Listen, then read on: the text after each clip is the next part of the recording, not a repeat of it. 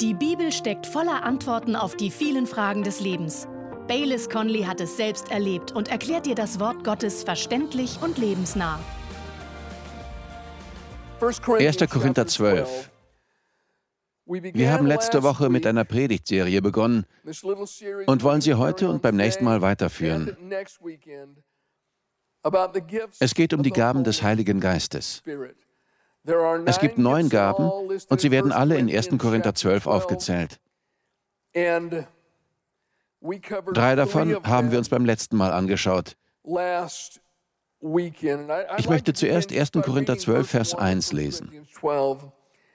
Da steht, was aber die geistlichen Gaben betrifft, Brüder, so will ich nicht, dass ihr ohne Kenntnis seid. Es gibt nur wenige Dinge in der Bibel, über die Gott uns konkret sagt, dass er nicht möchte, dass wir ohne Kenntnis darüber sind. Ab Vers 4 heißt es, es gibt aber Verschiedenheiten von Gnadengaben, aber es ist derselbe Geist. Und es gibt Verschiedenheiten von Diensten, und es ist derselbe Herr. Und es gibt Verschiedenheiten von Wirkungen, aber es ist derselbe Gott, der alles in allen wirkt. Der Heilige Geist steht also über den Gaben. Verschiedene Gaben, derselbe Geist. Verschiedene Dienste, derselbe Herr. Der Herr Jesus steht über den Diensten. Und hier steht, Gott wirkt alles in allen. Gott verbindet die Gabe mit dem Dienst. Die gleiche Gabe kann bei einer Person anders aussehen als bei einer anderen. Es gibt verschiedene Arten, sie zu nutzen. Die Gaben des Geistes wirken durch unterschiedliche Menschen auf unterschiedliche Weise. Dann kommt Vers 7. Jedem aber wird die Offenbarung des Geistes zum Nutzen gegeben. Und dann kommt Vers 8. Und wir lesen, welches die neuen Gaben des Heiligen Geistes sind. Ich lese ab Vers 8. Denn dem einen wird durch den Geist das Wort der Weisheit gegeben, einem anderen aber das Wort der Erkenntnis nach demselben Geist, einem anderen aber Glauben in demselben Geist, einem anderen aber Gnadengaben der Heilung in dem einen Geist, einem anderen aber Wunderwirkungen, einem anderen aber Weissagung, einem anderen aber Unterscheidungen der Geister, einem anderen verschiedene Arten von Sprachen, einem anderen aber Auslegung der Sprachen. Dies alles aber wirkt ein und derselbe Geist und teilt jedem besonders aus, wie er will.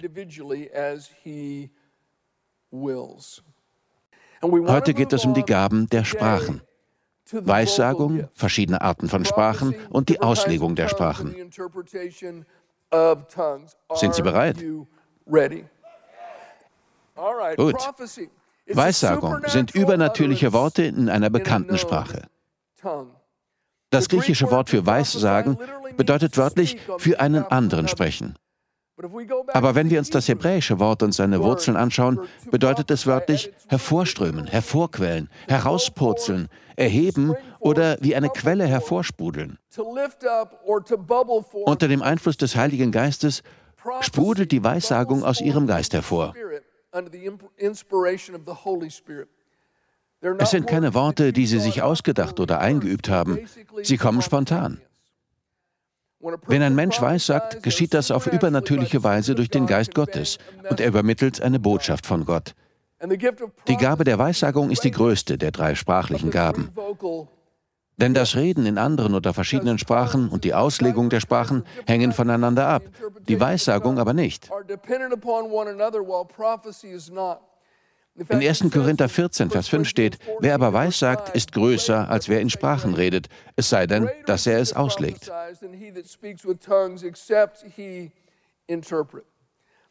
Schauen wir uns eine Stelle in 1. Thessalonicher 5 an. Sie können es in Ihrer Bibel aufschlagen. Paulus gibt der Gemeinde in Thessaloniki ganz praktische Ratschläge zu den Gaben der Sprachen und ihrer Ausprägung, wenn sich Christen versammeln.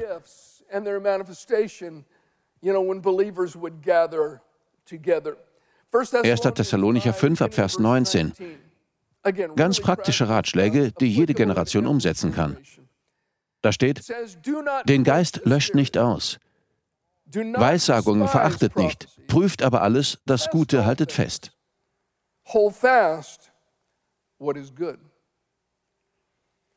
In der neuen Genfer Übersetzung steht bei Weissagungen verachtet nicht, geht nicht geringschätzig über prophetische Aussagen hinweg. In der Übersetzung Das Buch steht, schaut nicht verächtlich auf Prophetien herab. Wir sollen Weissagungen wertschätzen. Aber hier steht auch, dass wir alles prüfen sollen. Warum? Weil Gott nur fehlbare Gefäße zur Verfügung hat. Prüfen wir also alles. In der Gemeinde von Thessaloniki gab es offensichtlich Dinge, die dieser Prüfung nicht standhielten, genau wie in Korinth. Deswegen nahm sich Paulus so viel Zeit und schrieb die Kapitel 12, 13 und 14, in denen er über die Gaben des Heiligen Geistes redet. Denn es wurde übertrieben. Die Leute gingen zu weit. Sie taten Dinge, die nicht anständig und in Ordnung waren. Also zeigte ihnen Paulus Richtlinien auf. Aber er sagte, löscht den Geist nicht aus. Sagen wir also nicht, wir wollen diese Dinge nicht, das gibt zu viel Verwirrung. Nein, klar, es gibt das menschliche Element, aber deswegen prüfen wir alles. Und wenn es gut ist, behalten wir es. Erstens prüfen wir eine Weissagung am Wort Gottes. Wenn es nicht zu Gottes Wort passt, vergessen Sie es. Zweitens, prüfen Sie an Ihrem biblisch begründeten Zweck. Weissagung muss an ihrem biblisch begründeten Zweck geprüft werden. Hören Sie? Gut, gehen wir zu Kapitel 14. Wir beginnen in Vers 1. Die Gabe der Weissagung dient drei Zwecken. Wir lesen aus Kapitel 14 ab Vers 1. Strebt nach der Liebe, eifert aber nach den geistlichen Gaben, besonders aber, dass ihr weissagt. Denn wer in einer Sprache redet, redet nicht zu Menschen, sondern zu Gott. Denn niemand versteht es. Im Geist aber redet er Geheimnisse. Wer aber weissagt, redet zu den Menschen zur Erbauung, Ermahnung und Tröstung. Die drei Zwecke der Gabe der Weissagung sind Erbauung, Ermahnung und Tröstung. Die einfache Gabe der Weissagung hat also nichts mit Offenbarung zu tun. Sie ist nicht dazu da, die Zukunft vorauszusagen. Wir haben letztes Mal festgestellt, dass das Wort der Weisheit etwas mit der Zukunft zu tun hat. Und ja, es kann durch eine Weissagung ausgesprochen werden. Aber dann ist es keine einfache Weissagung. Wenn das geschieht, arbeiten zwei Gaben zusammen. Ich möchte Ihnen dazu ein Beispiel aus der Bibel zeigen. Lassen Sie Ihren Finger beim Korintherbrief und schlagen Sie Apostelgeschichte 21 auf. Hier finden wir eine interessante Geschichte.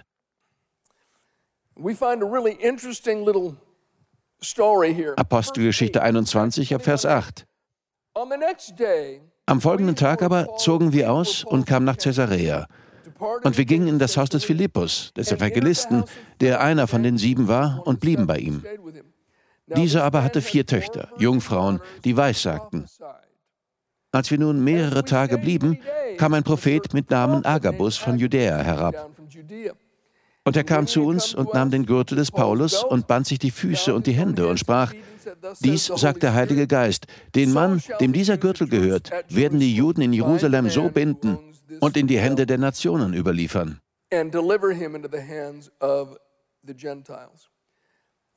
Sie hatten schon mehrere Tage in dem Haus gewohnt. Und der Evangelist Philippus hatte vier junge Töchter, die alle weissagten. Warum hatten sie Paulus das nicht gesagt? Weil die einfache Gabe der Weissagung zur Erbauung, Ermahnung und Tröstung da ist. Sie enthält keinerlei Offenbarungen. Dafür musste erst Agabus kommen, der ein Prophet war. Das ist eine hauptamtliche Berufung für den Dienst wie Apostel, Pastor oder Lehrer. Agabus sagte, dies wird mit dem Mann passieren, dem dieser Gürtel gehört. Und wir wissen aus der Bibel, dass es genau so passierte, wie Agabus sagte. Weissagung hat also nichts mit Voraussagen für die Zukunft zu tun. Sie soll in erster Linie der Erbauung dienen. Das Wort erbauen bedeutet wörtlich aufbauen, stärken. Nicht zerschlagen, nicht einreißen, nicht unter eine Wolke der Verdammung stellen. Oder ängstlich oder besorgt machen. Weissagung baut auf, ermutigt und stärkt. Vielleicht geht es Ihnen selbst so oder vielleicht Menschen in Ihrem Umfeld. Viele Menschen in unserem Arbeitsumfeld oder unserer Nachbarschaft hat das Leben buchstäblich zu Boden geworfen. Manche wissen nicht mehr weiter. Manche wissen nicht, ob sie es noch einen Tag schaffen oder nicht. Und ein Wort der Weissagung kann sie direkt ansprechen und das Feuer der Hoffnung lebendig halten. Die zweite Aufgabe der Weissagung ist die Ermahnung. Sie ermahnt. Und das Wort ermahnen bedeutet in Gottes Nähe rufen. Sie ruft uns zur Heiligkeit. Sie ruft uns zur Gemeinschaft mit Gott. Sie ermutigt uns, zu ihm zu kommen und unser Vertrauen auf ihn zu setzen. Ich bin früher in eine kleine Kirche gegangen. Wir nannten sie The Tab. Eigentlich war ihr Name Faith Tabernacle. Für uns war es nur The Tab. Und eines Abends war ich dort bei einem Gebetstreffen. Wir waren vielleicht 15 Leute. Aber statt eines Gebetstreffens war es eher ein Jammertreffen. Es herrschte eine so schwermütige Atmosphäre. Es war deprimierend. Mit jeder Person, die etwas sagte, wurde es schlimmer. Doch dann ging ein älterer Herr zum Pastor. Es war jemand, der schon lange in diese Kirche kam und offensichtlich auf diese Weise gebraucht wurde. Der Pastor kannte ihn. Der Mann sagte, Pastor, darf ich etwas sagen? Der Pastor sagte, klar. Und ich weiß es noch bis heute, 45 Jahre später. Der Mann sagte, ist mein Arm zu kurz, sodass er nicht retten kann? Ist mein Ohr taub, sodass es nicht hört? Setzt euer Vertrauen auf mich. Und sofort veränderte sich etwas. Man konnte es spüren. Wir waren 15 Leute, fast alle fielen auf die Knie. Manche taten Buße, andere fingen an, Gott anzubeten. Und die Atmosphäre veränderte sich innerhalb eines Augenblicks. Das war ein Wort der Ermahnung, eine Weissagung zur Ermahnung. Oh, ich erinnere mich noch genau bis heute daran und welchen Eindruck es auf mich gemacht hat. Und das Dritte ist, die Weissagung dient der Tröstung. Sie bringt all denen göttlichen Trost, die bekümmert, ängstlich oder besorgt sind. Mein Freund, wir leben in einer Welt der zerbrochenen Träume und zerstörter Leben. Übernatürliche Kräfte versuchen Familien, Haushalte und einzelne Menschen zu zerstören. Wir brauchen den übernatürlichen Trost, den uns die Gabe der Weissagung bringt. Weissagung dient der Erbauung, Ermahnung und Tröstung. Erbauung, Ermahnung und Tröstung. Sie dient nicht als Rat. 1. Korinther 14, Vers 4. Wer in einer Sprache redet, erbaut sich selbst. Wer aber weissagt, berät die Kirche? Nein. Wer aber weissagt, erbaut die Gemeinde. Vers 5. Ich möchte aber, dass ihr alle in Sprachen redet. Mehr aber noch, dass ihr weissagt. Wer aber weissagt, ist größer, als wer in Sprachen redet. Es sei denn, dass er es auslegt, damit die Gemeinde beraten wird? Nein, Erbauung empfängt. Die Gabe der Weissagung dient nicht der Beratung. Wissen Sie, es gibt überall kleine Gruppen, zu denen Sie gehen können und die Ihnen Ratschläge geben werden. Mein Rat als Hirte ist, halten Sie sich von solchen Orten fern. Weissagung ist kein Ratschlag. Das sehen wir auch dort, wo der Prophet Agabus zu Paulus kommt. Im Haus des Philippus gab es vier junge Töchter, die alle weissagten. Sie sprachen Worte der Erbauung, der Ermahnung und des Trostes. Und Agabus hatte noch mehr als das zu sagen. Er hatte eine Gabe, die zu seinem Dienst gehörte. Er nahm den Gürtel von Paulus und sagte, derjenige, dem dieser Gürtel gehört, wird von den Juden in Jerusalem gebunden und an die Heiden übergeben. Haben Sie gemerkt, dass er zwar sagte, was passieren würde, aber Paulus nicht sagte, was er tun sollte? Er sagte ihm weder, dass er nicht dorthin gehen sollte, noch dass er dorthin gehen sollte. Er gab ihm keinerlei Rat. Wenn Sie sich darauf verlassen, dass Ihnen andere sagen, was Sie tun sollen, und wenn diese Leute sagen müssen, so spricht der Herr, um Ihre Meinung zu unterstreichen, dann haben Sie ein Problem. Wenn Ihnen jemand sagen muss, so spricht der Herr, geh in diese Gemeinde oder zieh an diesen Ort, dann nehmen Sie diese Person lieber mit. Woher wollen Sie sonst wissen, wann Sie gehen und was Sie tun sollen, wenn Sie angekommen sind und wann es Zeit ist, wieder nach Hause zu gehen? Nein, mein Freund, der Heilige Geist spricht ganz individuell zu seinen Kindern. Er wohnt in uns. Er führt und leitet jeden von uns. Sie brauchen niemanden, der sagt, was sie tun sollen. Wenn sie das brauchen, dann haben sie ein Problem. Ich sage damit nicht, dass Gott das nicht tun und nichts offenbaren kann. Aber wenn die Offenbarung nicht bestätigt, was schon in ihrem Herzen ist, dann habe ich genau zwei Worte für sie. Vergesst es. Und wer kann alles weissagen? Hören Sie zu. Am ersten Pfingstfest zitierte Petrus ein Wort von Joel, Apostelgeschichte 2, Verse 17 bis 18. Und es wird geschehen in den letzten Tagen, spricht Gott, dass ich von meinem Geist ausgießen werde auf alles Fleisch. Und eure Söhne und eure Töchter werden Weissagen. Und eure jungen Männer werden Erscheinungen sehen. Und eure Ältesten werden in Träumen Visionen haben. Und sogar auf meine Knechte und auf meine Mägde werde ich in jenen Tagen von meinem Geist ausgießen. Und sie werden Weissagen. Sowohl Männer als auch Frauen, die dem Herrn dienen, können also durch die Gabe der Weissagung gebraucht werden. Jedes Gotteskind, das vom Heiligen Geist erfüllt ist, kann Weissagen. 1. Korinther 14, gehen wir zu Vers 39. Daher, Brüder, eifert danach zu Weissagen und hindert das Reden in Sprachen nicht. Alles aber geschehe anständig und in Ordnung.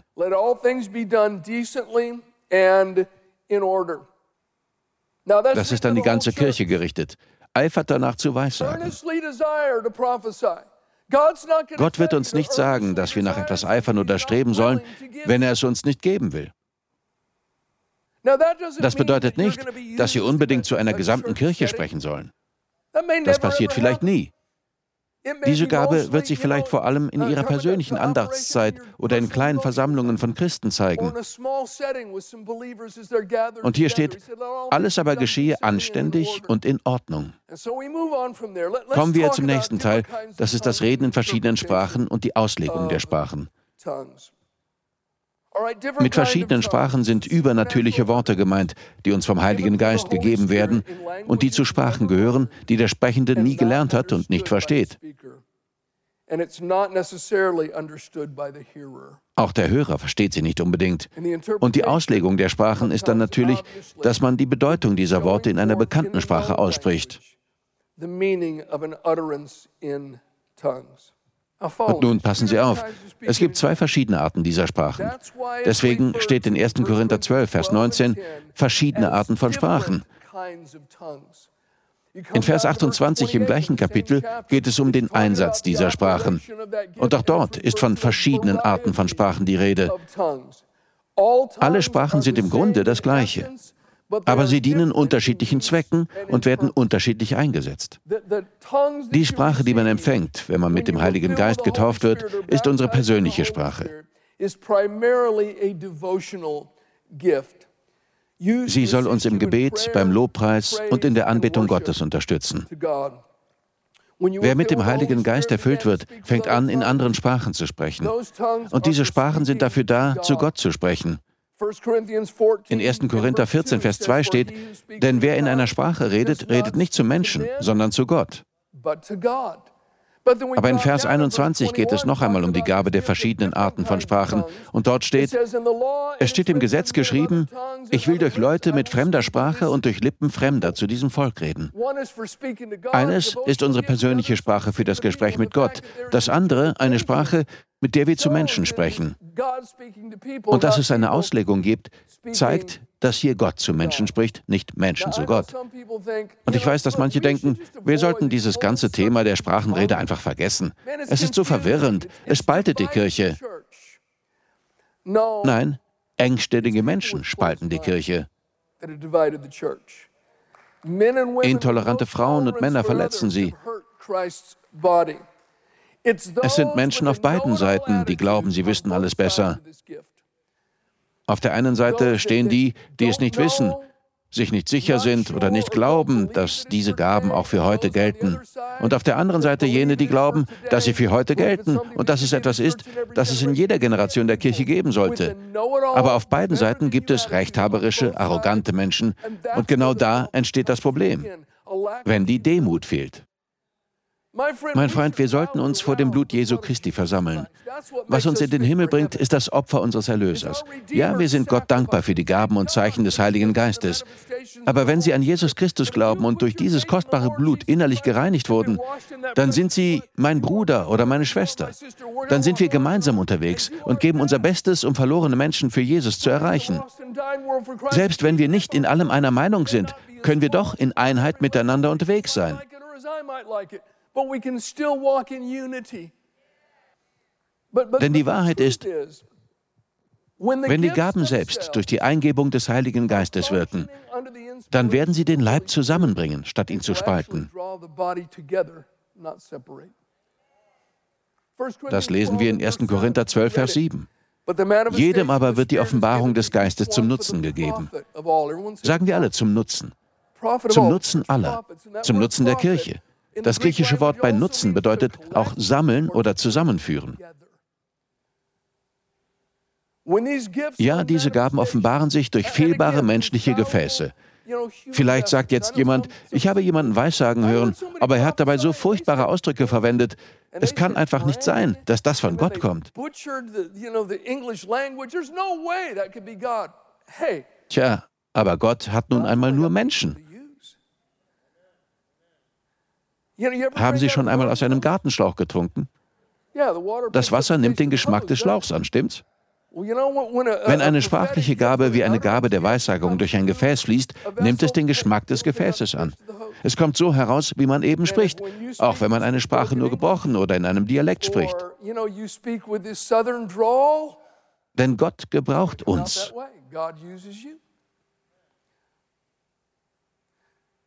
Wo war ich? Das hatte ich gar nicht geplant gehabt. Die Gaben führen den Leib zusammen. Sie sammeln. Sie dienen dem Nutzen. Zum Schluss möchte ich noch eins sagen. Das Reden in Sprachen und die Auslegung der Sprachen sind interessanterweise die einzigen beiden Gaben von diesen neun, die es nur unter dem neuen Bund gibt. Die anderen sieben Gaben gab es auch schon im Alten Testament. Die einzigen beiden, die anders sind und die es nur unter diesem Bund gibt, sind die verschiedenen Arten von Sprachen und die Auslegung der Sprachen. Ich glaube nicht, dass das unwichtig ist. All die anderen Gaben waren auch schon im Alten Testament zu finden, aber diese beiden gelten nur für unsere Zeit.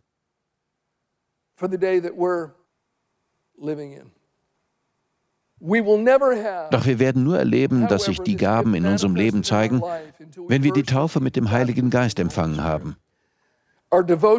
Zuerst bekommen wir unsere persönliche Gebetssprache. Und das ist wunderbar. Damit können wir im Geist zu Gott sprechen. Und gleichzeitig stärken und bauen wir uns auf, steht in der Bibel.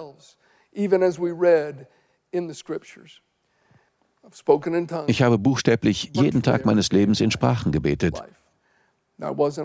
Gut, 2014 lag ich im Krankenhaus im Koma. Ich weiß nicht, ob ich da in Sprachen gebetet habe. Aber an den Tagen, an denen ich bei Bewusstsein war, habe ich mit Gott geredet. Und ab und zu passiert es während meiner persönlichen Gebetszeit und manchmal auch in bestimmten Situationen, dass etwas mit einer prophetischen Aussage herauskommt und ich es erkenne. Manchmal verändert sich etwas während meiner persönlichen Gebetszeit und ich merke, dass hinter dem, was ich sage, auf einmal eine besondere Eingebung steht. Und dann kommt auch die Auslegung dazu. So hat mich Gott schon ermutigt und zu mir gesprochen.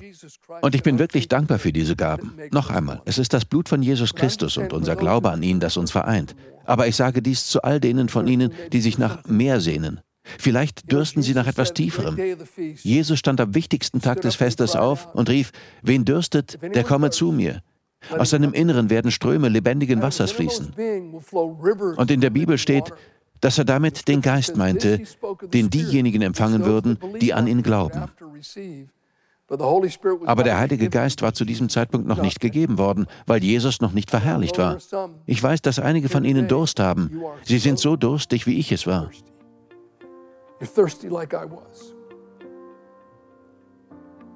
Das gewöhnliche Leben und Gemeindeleben reichen ihnen einfach nicht.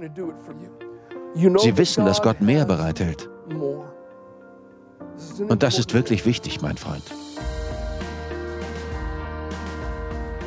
Wir danken dir fürs Zuhören. Weitere Predigten sowie eine tägliche Andacht von Baylis findest du kostenlos auf baylis-conley.de. Gott segne dich.